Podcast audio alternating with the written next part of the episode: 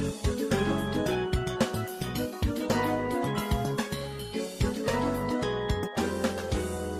パブリックスタジオ presents Find the Question 皆さん、こんにちは。Find the Question MC の瀬沼のぞみです。この番組は、まだ問いになる前のモヤモヤを皆さんから送ってもらいながら、みんなのつぶやきや思いを共有して、自分の答えを考えていくラジオコンテンツです。この番組は、皆さんのお便りで成り立っていますので、ぜひ皆さんのつぶやきやモヤモヤをお送りください。それでは、第38回、始めていきましょう。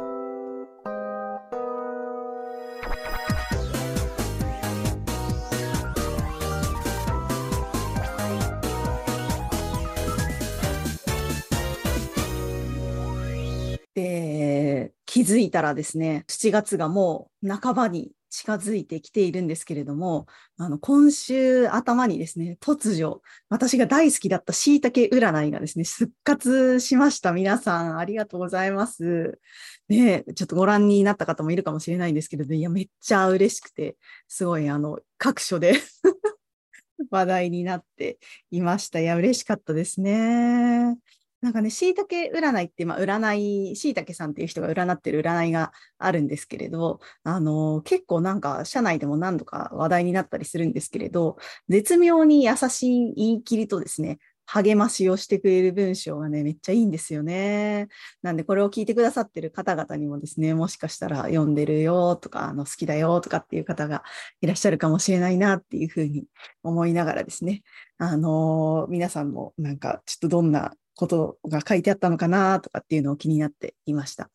で、まあなんかそんな椎茸占いもですね、あのー、7月始まってから 下半期占いっていうのをまあ出してくれて、いつもはまあなんか6月末ぐらいに出してくれてたんですけど、ちょっとあのー、載っていた雑誌がお休みになってしまった、なくなってしまったということで、今回はですね、7月から始まるということだったんですけれど、このラジオのお手紙もですね、ちょっと7月半ばにはなっているのですが、まあ、改めてお手紙のテーマを募集したいなというふうに思っています。あの、7月からですね、まあ、8月ぐらいでですね、あの、皆さんの慣れ初めを聞きたいなというふうに思ってましてですね、7月から8月ぐらいのお手紙はですね、あなたと今のパートナーと出会ったきっかけは、その相手と一緒にやろうと思った理由は何でしたか？というテーマでですね、お手紙を募集したいなというふうに思っています。でちょっとなんでこのテーマにしたかというと、まあそもそもですね、まあいろんな仕事とか、プロジェクトとか、あのエンパブリックだとソーシャルプロジェクトとかっていうふうに言ったりするんですけれど、そういうことってこう自分以外のいろんな人とこうパートナーシップを組んで進めるっていうことが、まあすごく増えてるなっていうふうに思うんですよね。ただこのいろんな人とパートナーシップを組むって、あの、結構難しいじゃないですか。なので、エンパブリックで青本と呼んでいるソーシャルプロジェクトを成功に導く12ステップの、まあ、ステップ4が、パートナーを見出し参加を誘発しようっていう章になってるんですけれども、サブタイトルがですね、誰と組むべきか、相手の積極的な参加を促すには、になってるんですよね。なんで、その自分がそのパートナーと出会って、なんでその人と一緒にやろうと思ったんだっけなっていうことをですね、思い出すことによって、その時自分が大切にしていたこととか、でそれは今でも大事にしてる価値観にもつながってるかもしれないし、まあ、もしかしたら変わってるかもしれないんですけれど、なんかそういうことを思い出して考えるきっかけになったりしたら嬉しいなっていうふうに思ってますし、そういうのをなんか思い出すことによっ、あ、次自分はもしかしたらこういうことをやったらいいんじゃないかとか大事なんじゃないかなっていうことをですね、えー、考える機会になると嬉しいなというふうに思っています。でこのパートナーっていうのも、その一緒にプロジェクトをやってる仲間っていう人もいれば、今そのお勤めの会社だったりだとか、まあ、例えばもっとその個人的な家族だったりとか、恋人だったりとか、いろんなパートナーシップの形とかっていうのもあると思いますし、例えばその地域の人だったり、地域っていう、まあそのもの、土地そのものだったり、いろんな形で、あ、自分としてのパートナーはこれかなみたいなのがあるかなっていうふうに思うんですけれど、ぜひなんかいろんな形のですね、パートナーシップ、皆さんとパートナーとの馴れ初めをですね、まあ、いつ一緒にやろうと思ったのかっていうのをちょっと聞きたいなというふうに思ってますので、ぜひ皆さんといろんなパートナーとの、えー、一緒にやろうと決めた理由を教えてもらいたいなと思っております。ということで、えー、今日のコーナー行ってみましょう。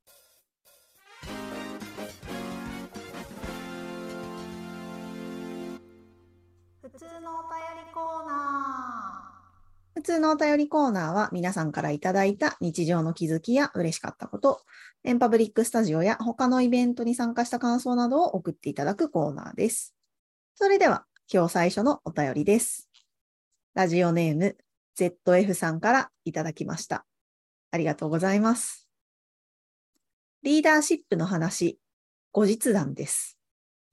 実は最近、目的がリーダーに近い話を聞きました。九州のとある地域の小学校区単位で作る地域運営組織の話なのですが、組織設立までは自治会長さんのお一人が熱心にリーダーシップを発揮され、設立ができたそうです。そして、その自治会長さんは組織の会長さんに。組織ができると住民の自発性が発揮され、多様な意見やアイディアが出て、地域課題解決のためのアクションも生まれ、ある意味理想的な状態になったのだそうです。ところが、その強力なリーダーシップを発揮されていた会長さんが、みんなの意見を少し自分の考えに変えて、勝手に決定してしまうということが起き始めたのだそうです。ワンマンの弊害ですね。その結果、住民と会長さんの間に溝ができ、会長さんは辞任。その後、半年ほどは会長不在で、部会長の合議制で過ごされたそうなのですが、それが意外にもうまくいく。ということで、我が地域に会長はいらない。会長を置かないという規約を作ろうということになったというのです。そして、つい先日、6月の総会で、その規約案は承認されたと聞きました。みんなを引っ張る強いリーダーが必要なのではなく、みんなが自発性を気持ちよく発揮できる状態こそが必要だったのでしょうね。役所の担当のコメントも素敵で、新しい時代のシェアや共感、コミュニケーションなどの風を感じながら、新しい地域づくりの形を作れたらなと思っています。とのことでした。ありがとうございます。いやー、すごいですね、このエピソード、本当に。あの、ZF さんからはですね、この前回、前回とか6月のお題だったそのリーダーシップに関して、誰かがリーダーになるんじゃなくて、目的がリーダーになる。っていう言葉がすごく腹落ちしましたっていうお手紙をですね、送っていただいてたんですけれども、まさかそれがこんなに体現されている事例があるとはっていうのは、すごい驚きですね。いや、めっちゃすごい。ありがとうございます。なんかね、この組織ができたからこそ、住民の皆さんの自主性が発揮されていく土台ができてたっていうこともね、多分あるんじゃないかなっていうふうに思いますし、多分、なんだろう、その前半の組織ができたって言って、そこから皆さんがその地域の課題解決のための動きをするようになったっていうプロセスも、まあ、ある意味こう理想的な状態が作られてたっていうふうになったのは、なんかやっぱ組織っていう器ができたっていうのは結構大きかったんじゃないかなっていうふうに思ってました。ただね、この自分の 考えに勝手にちょっとだけ変えてしまうっていうのは、結構ね、この意思決定のプロセスが、ちょっとなんだろう、こう、機能してなかった部分もあったのかなっていう感じはして、まあ、まさに書いてくださってますけど、ワンマンの弊害っていうのはあったのかもしれないなっていうふうに思いますね。でもね、その後の動きがすごいなと思って、あの、実際に、なんだろう、会長不在の状態で半年間、こう、合議制でやられてたわけじゃないですか。で、その間もすごくこう、いろんなアクションが生まれてたりしたんじゃないかなっていうふうに思うんですけれども、その後やっぱ会長がいらないっていう規約がね、承認されたっていうのが、こう、めっちゃすごいなっていうふうに思いながら、あの、このお手紙を拝見してました。今でも、こう、例えば銀行口座を新しく作ったりするにしても、結局誰が代表なのかが決まってないと、こう、契約ができなかったりするって、まあ結構こう、よくよく考えると至るところで起こってたりすると思うんですけれど、なんだろう、もちろんその、会長がいて、組織があったからこそ、っていう、まあなんかそういう資産が積み重なってたからこそできたっていうところもあると思うんですけれども、リーダーシップっていうものについて、なんかすごい本当に考えさせられるお手紙だなっていうふうに思いましたね。で、なんかお手紙をこう読んでて思ったのは、なんかリーダーシップとか組織とかっ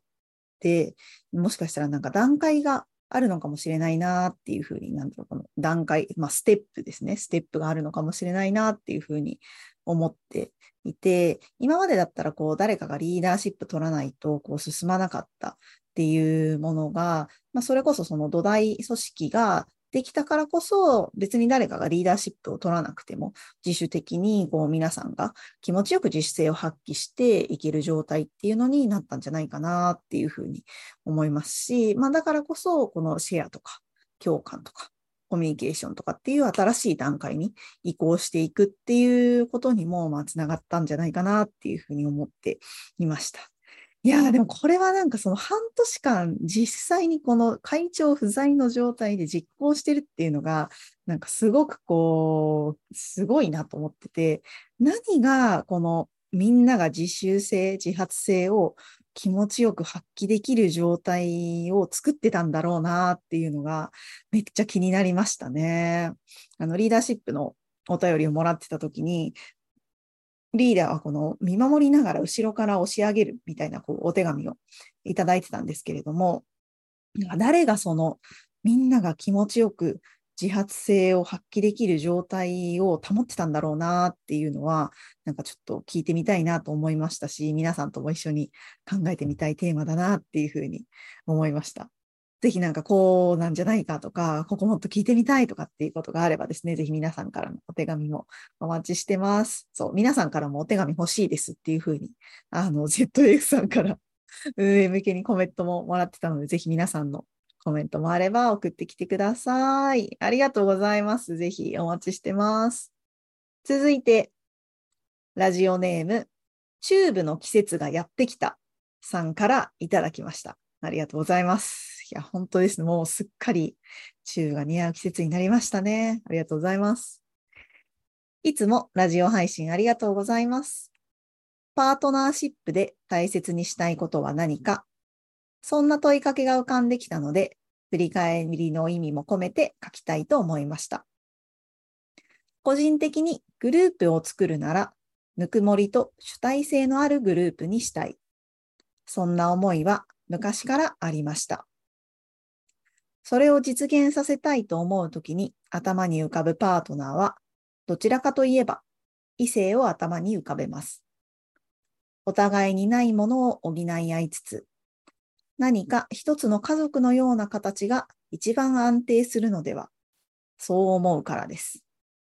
最近は女性的な男性も多いので、異性に限定する必要はないかもしれませんが、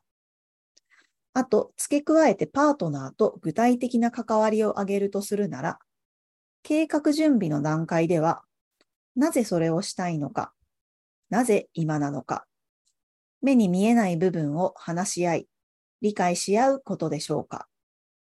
終わった後も必ず振り返りをして気がついたことをポジティブな言葉に変えて伝えてもらうということですかね。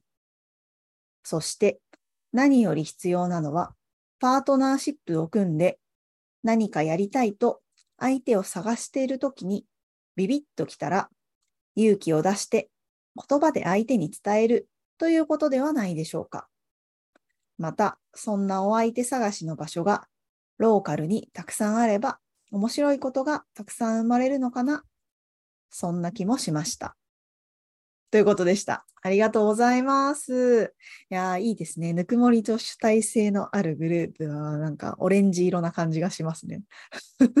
と思いました。この前のお手紙にもつながりますね。ありがとうございます。このね、お互いにないものを補っていくっていうのが、まさにパートナーの本質だなっていうのを、よくよく考えたらそれは本当にそうだなっていうふうに思っていました。あとこのね、すごく大事だなと思ったのは、なぜそれをしたいのか、なぜ今なのかっていうのを言葉に出すっていうのは、結構、こう、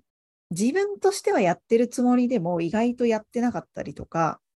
相手には実は伝わってなかったりとかっていうのは結構あるなと思って、いや意外とね、大事だなっていうふうに思いましたし、その言葉に出してみないと、実はすれ違っていたとか、あの、本当は違っていたみたいなこととかって、全然ね、気づかなかったりもするので、なんかそれをね、言葉に出してみるっていうのはやっぱりね、理解の第一歩だなっていうふうに思ったりしていました。ね、このね、あの、お手紙がすごくこう、めっちゃいいなって思ったのは、このね、終わった後も、その、気づいたことを、気がついたことをポジティブな言葉に変えて伝えてもらうっていうふうに書いてあって、これって結局その気がついたことってもちろんいいこともたくさんあると思うんですけれど、あの、振り返りの時ってちょっとあそこ失敗しちゃったなとか、あの人もっとこう、もっとこういうふうにやってくれたらよかったのにみたいなことって、まあ、要はそのうまくいかなかったことって必ず出てくると思うんですよね。そういうところを、こう、ポジティブな言葉に変えて伝えてもらうっていうのが、すごくいいなっていうふうに思っていて、なんかそういうふうにどうやったらもっとよくできるだろうなっていうところに対して自分の主体性も発揮しながら、自分もこう話を聞きながら一緒に作っていくっていう意思があるなっていうのは、なんかすごくいいなっていうふうに思ってましたね。はい。だからね、このビビッときたら相手で言葉に伝えるっていうのはすごく大事だなっていうふうに思ったんですけれど、なんとなくその、いろんな地域とか、自分が住んでいるところとか、まあ自分が、こう、属しているコミュニティとかいろいろあると思うんですけれど、なんかあそこに行ったら誰かいるなーって思える場所があるってすごく安心しますし、なんか相談してみようかなとか話してみようかなっていう気持ちになったりすると、なんだろう、挑戦しやすくなったりするんじゃないかなっていうふうに思ったりしていました。ありがとうございます。それでは続いてのコーナー行ってみましょ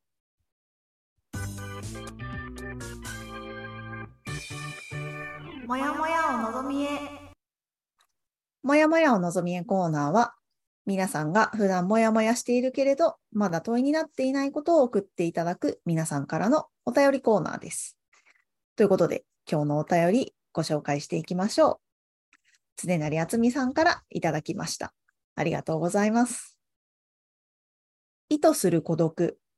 意図しない孤独。両者が存在したとき、その間に何が起きているのだろう。意図しない孤独ってなくなるのか？孤独と考えていく上で、意図する孤独より、意図しない孤独の問題、課題が存在するのだろうけど、他者の関与、集団の中では、なくならないのでは？などなど、思考のループのモヤモヤ、すっきりする方法ありますかね？笑い。これは、やはり、正解を求める思考になってしまうのか。ということでした。ありがとうございます。いや、このね、意図する孤独と意図しない孤独っていうのはありますよね。そう日本語だとどっちも孤独っていうふうに言いますけど、英語だとソリチュードっていう言葉とロンリネスっていうのが、まあ、ソリチュードはその自分の意思で一人でいるっていう感じなので、必ずしもその寂しい気持ちっていうのはまあ含まれていないっていうことなんですけれど、ロンリネスっていうふうに言葉になると、意図しない寂しさとか、まあ、望まない寂しさっていうのが、まあ、含まれた孤独っていうふうになるっていうのが、まあ、割とその英語の辞書的な意味らしいんですけれど、このなんだろう、英語だと同じ孤独っていうのを、孤独っていう状態を表す言葉でも2つあるっていうのは、なんかすごくその言葉として面白いなっていうふうに思いましたね。なんだろう、その自分が知ってる言葉で大体世界を認識してると思うので、人類、人類はなのかな？なんか私は結構その自分が知ってる言葉でその世界が広がったりするので、なんかこの言葉が2つあるっていうのもなんかすごく多面的に捉えてる感じがしましたね。英語だとその孤独っていう状態をですね。私はその、なんだろう、ロンリネスっていう言葉は、多分あの J-POP の歌詞とかに出てきたりするので、耳馴染みがあったんですけれど、ソリチュードっていう言葉は、まあ、割と大人になってから知ったんですよね。だからそのソリチュードっていう言葉を知ったときは、自分の意思で一人でいるっていう状態を表す言葉だってあるんだなって思って、なんかすごい新鮮な驚きがあったっていうことを思い出したりしてました。なんであの今回は意図しない孤独なので、まあ、ロンリネスのの問題なんですけれども、最近エンパブリックで、まあ、孤独孤立を考える広場っていうのをやっていて、この2回、第1回、第2回とだんだん進んできたんですけれども、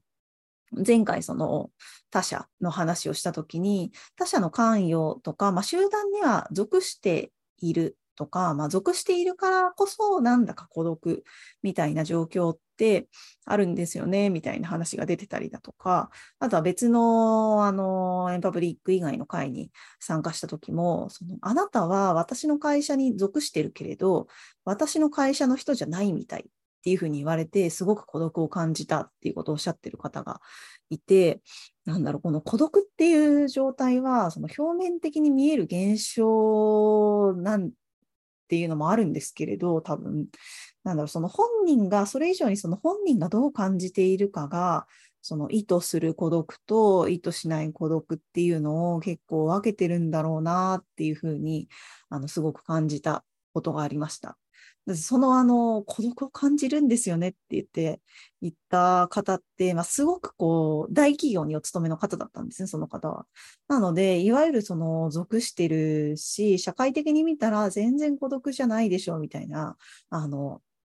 感じに見えるんですけれど、だけれど、その人自身は孤独を感じてるっていうこともあるんだなっていうふうに思っていました。いやー、これね、もやもやします。でも、この意図する孤独と意図しない孤独の、まあ、2つあるってなった時に、何が起きてるんだろうっていうのって確かにそうですよね。いや、めっちゃ気になりますね。でもね、この最後にこの正解を求める思考になってしまうのかっていうふうに 書いていただいてますけれど、このね、正解を求める思考になってしまうのかって言ってる、あの、言葉が、まあ、正解を求めてるとか、すっきりしたいっていうことももちろんあると思うんですけれど、でもきっとまたもやもやしそうだなっていう感じも、あの、なんか予感があるのかもしれないなっていうふうに思いながら、私はあの、このお手紙を拝見してたんですけれど、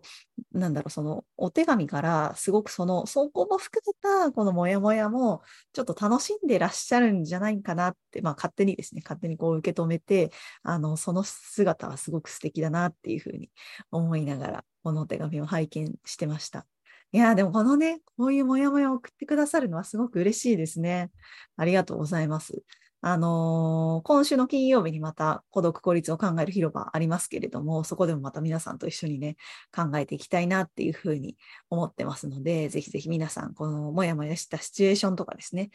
思考のぐるぐるとかですね、えー、とにかく一旦言葉にしてみたということで、ぜひ送ってきてください。ありがとうございます。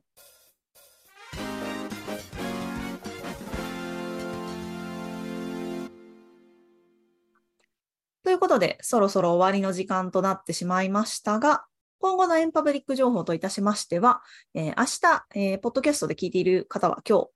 えー、7月14日金曜日の夜8時から、えー、孤独孤立を考える広場が開催されます。今回のテーマはですね、孤独と居場所ということで実施していく予定なんですけれども、えー、地域の課題として、例えばこの居場所が足りないっていう声がですね、まあ、それが都市部だろうと、その地方だろうと、あの、結構よく上がるんですけれども、居場所って改めて何だろうなっていうことを皆さんと一緒にですね、考えていきたいなというふうに思っています。その居場所っていうのが、例えば図書館みたいな、まあ、物理的な場所っていうこともあると思いますし、なんだろう、友達とのつながりみたいなことなのか、それともなんだろう、こう飲みに生きる仲間みたいな感じなのか、なんだろう、この皆さんがこうイメージしてる居場所って、えー、結構それぞれ違うんじゃないかなと思うので、皆さんがこうイメージする居場所ってどういうことっていうことをですね、考えたりだとか、なんでこう、そんなに居場所への関心が高いんだろうみたいなことをですね、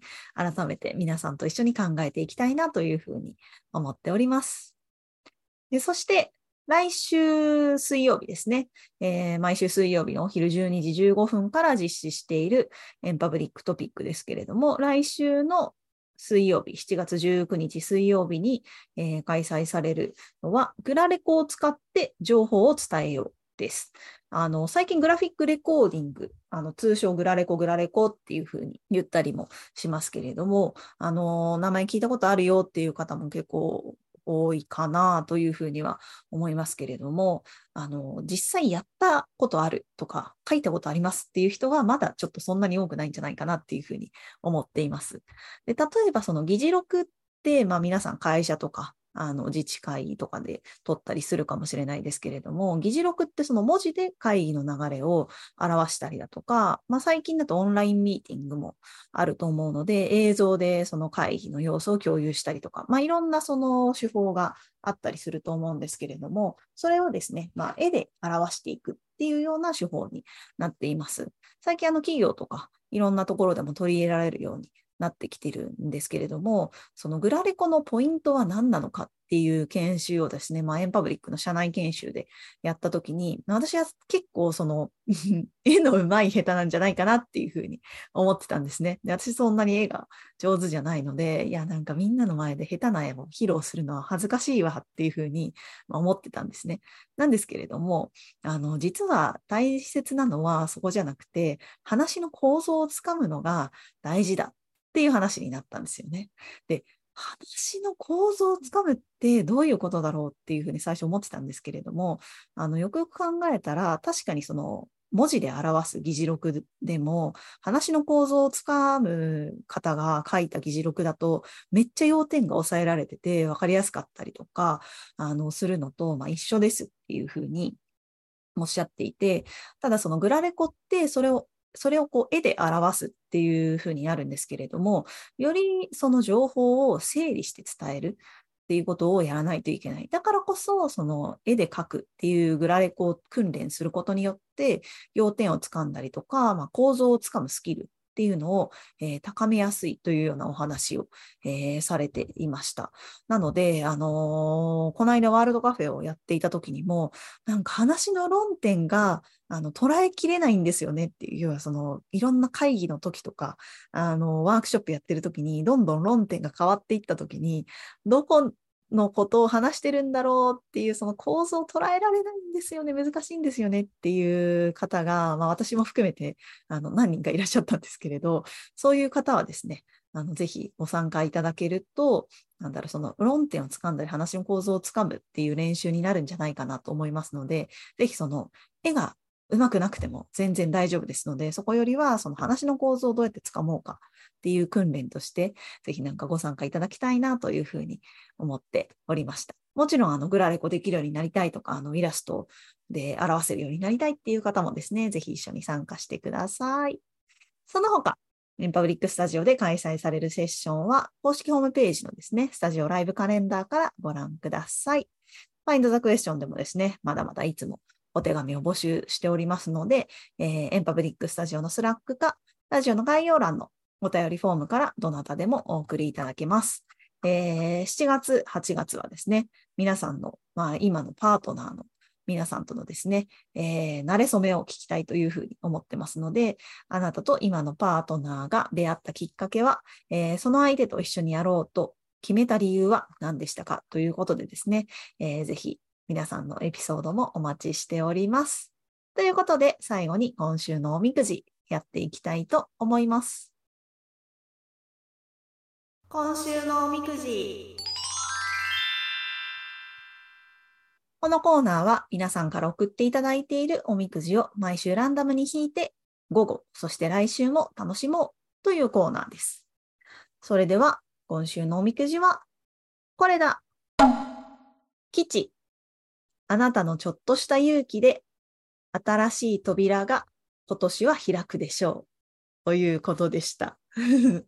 いや、ちょっとした勇気って大事ですよね。本当にちょっとしたことなんですけどね。なんかちょっと笑顔で挨拶をしてみるとか、いつもちょっと入りづらかったお店に入ってみるとかですね。それなんかまさに物理的に新しい扉が開いてる感じがしますけれど、ぜひね、あのー皆さんの普段はやらないけれど、ちょっと今日はこれをやってみようっていうのでですね、ぜひなんか新しい扉を開いてみてもらいたいなと思います。あの、ぜひ開いたらお手紙でラジオにお待ちしてます。それではまた来週お会いしましょう。バイバイ。